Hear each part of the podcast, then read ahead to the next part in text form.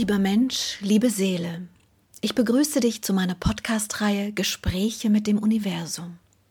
Seit einem Nahtoderlebnis habe ich die Gabe, mit den feinstofflichen Energien des Kosmos zu kommunizieren.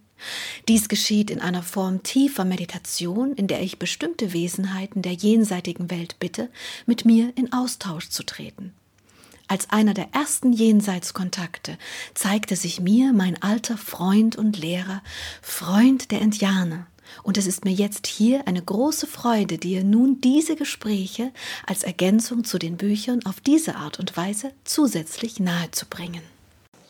Lieber Freund der Indianer, du hast gesagt, du möchtest das nächste Kapitel Lehre nennen. Doch kann ich mir darunter noch gar nichts vorstellen. Wollen wir es nicht vielleicht Lehrzeit nennen oder wie genau meinst du das? Die Lehre eines Menschen bezeichnet weitestgehend die Zeit, in der er seine Lebensaufgabe findet. Diese Zeit ist eine unbestimmte Zeit, denn so mancher findet sie nie. Du weißt, wovon ich rede. Ja, ja, das verstehe ich. Ich kenne viele Menschen, die noch in hohem Alter nicht wissen, wer sie wirklich sind und schon gar nicht, was ihre seelische Lebensaufgabe ist. Hm. Das ist richtig. Und ich möchte darüber berichten, wie wichtig es ist, dass ihr eure Verbindung in die feinstofflichen Welten findet eure Lebensaufgabe begreift und wahrnehmt. Die Lebensaufgabe und die Überlebensfrage sind eine Prüfung. Denn wer einerseits nur die Existenz als Mensch unter dem Aspekt der Überlebensfrage verlebt, der hat die Bestimmung seiner Seele nicht erfahren. Er lebt in einer Illusion.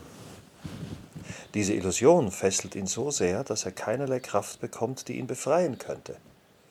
Dieser Kreis aus Energielosigkeit und falscher Wahrnehmung hält viele Menschen fest. Doch, liebe Menschen, die Lehre eurer Seele ist die Zeit, die ihr mit euch verbringen solltet und dabei eure eigentliche Kraft entdecken und erfahren solltet. Diese Zeit braucht Aufmerksamkeit.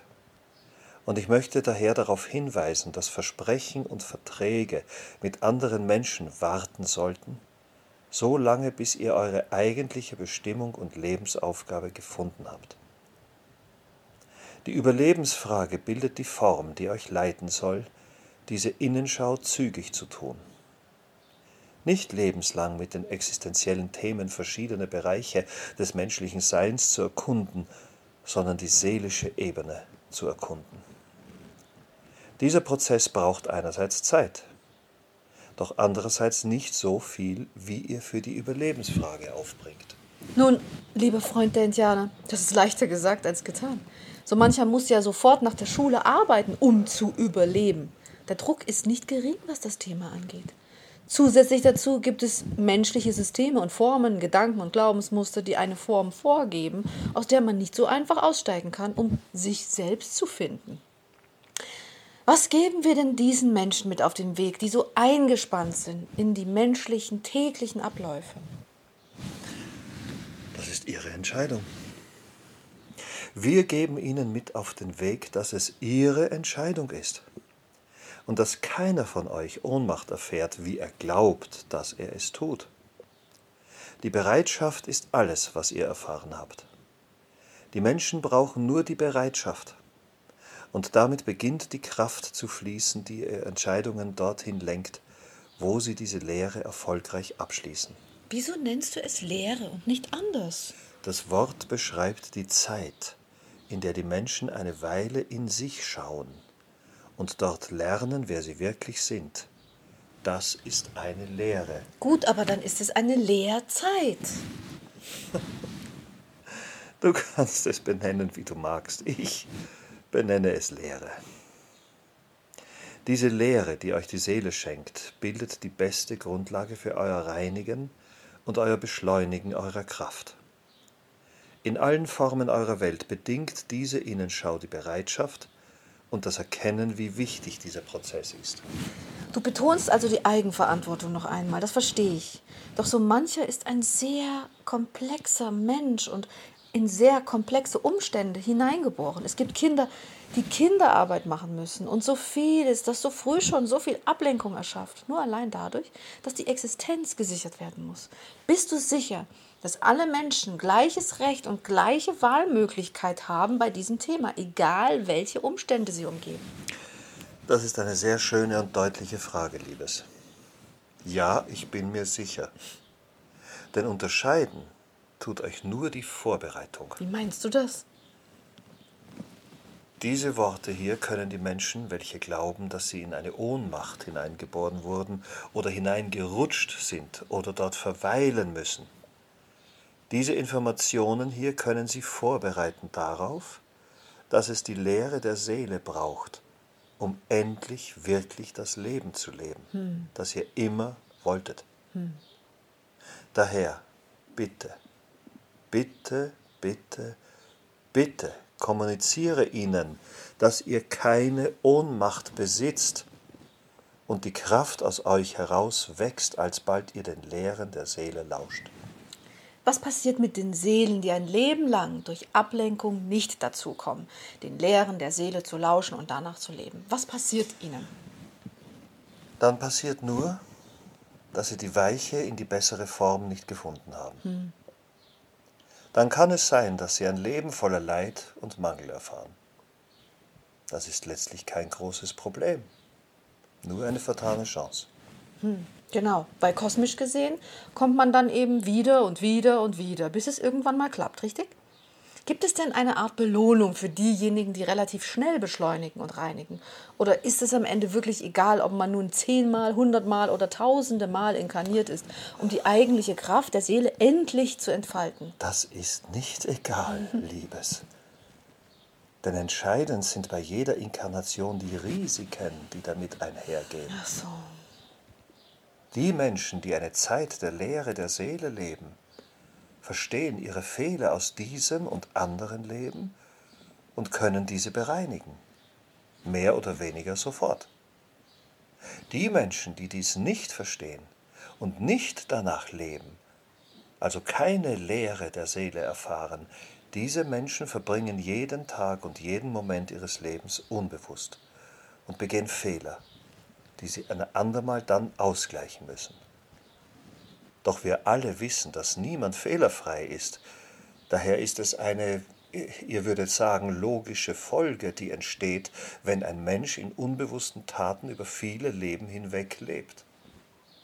Die Masse der Kräfte, die ausgeglichen werden müssen, wird dann größer und größer und größer und größer und größer. Ui, und dann? Dann braucht es länger und länger und viel mehr Ausgleich, dies alles zu korrigieren. Das heißt, es kann sein, dass ein Mensch, der sehr oft unbewusst sein Leben verlebte, nun auch viele Leben braucht, um das alles wieder auszugleichen, im Sinne von reinigen? Das ist genau die Problematik. Ei, ei, ei. Die Inkarnation in einen Organismus, wie euer Menschenkörper es ist. Diese Inkarnation bringt viele, viele Prüfungen mit sich. Die erste Prüfung des Menschseins ist die Enge, die ihr erfahrt, in allen Formen, die ihr erschaffen habt. Die Familie, die Schulen, die Arbeit und so vieles mehr. Diese Enge verursacht viele, viele falsche Entscheidungen, die alle Ausgleich fordern werden. Hm, das heißt, wir möchten den Menschen das Bewusstsein erweitern, dass sie um diese Gefahr wissen und jetzt, heute, beginnen, den Lehren der Seele zu lauschen. Das wäre meine Intention, Liebes. Ja.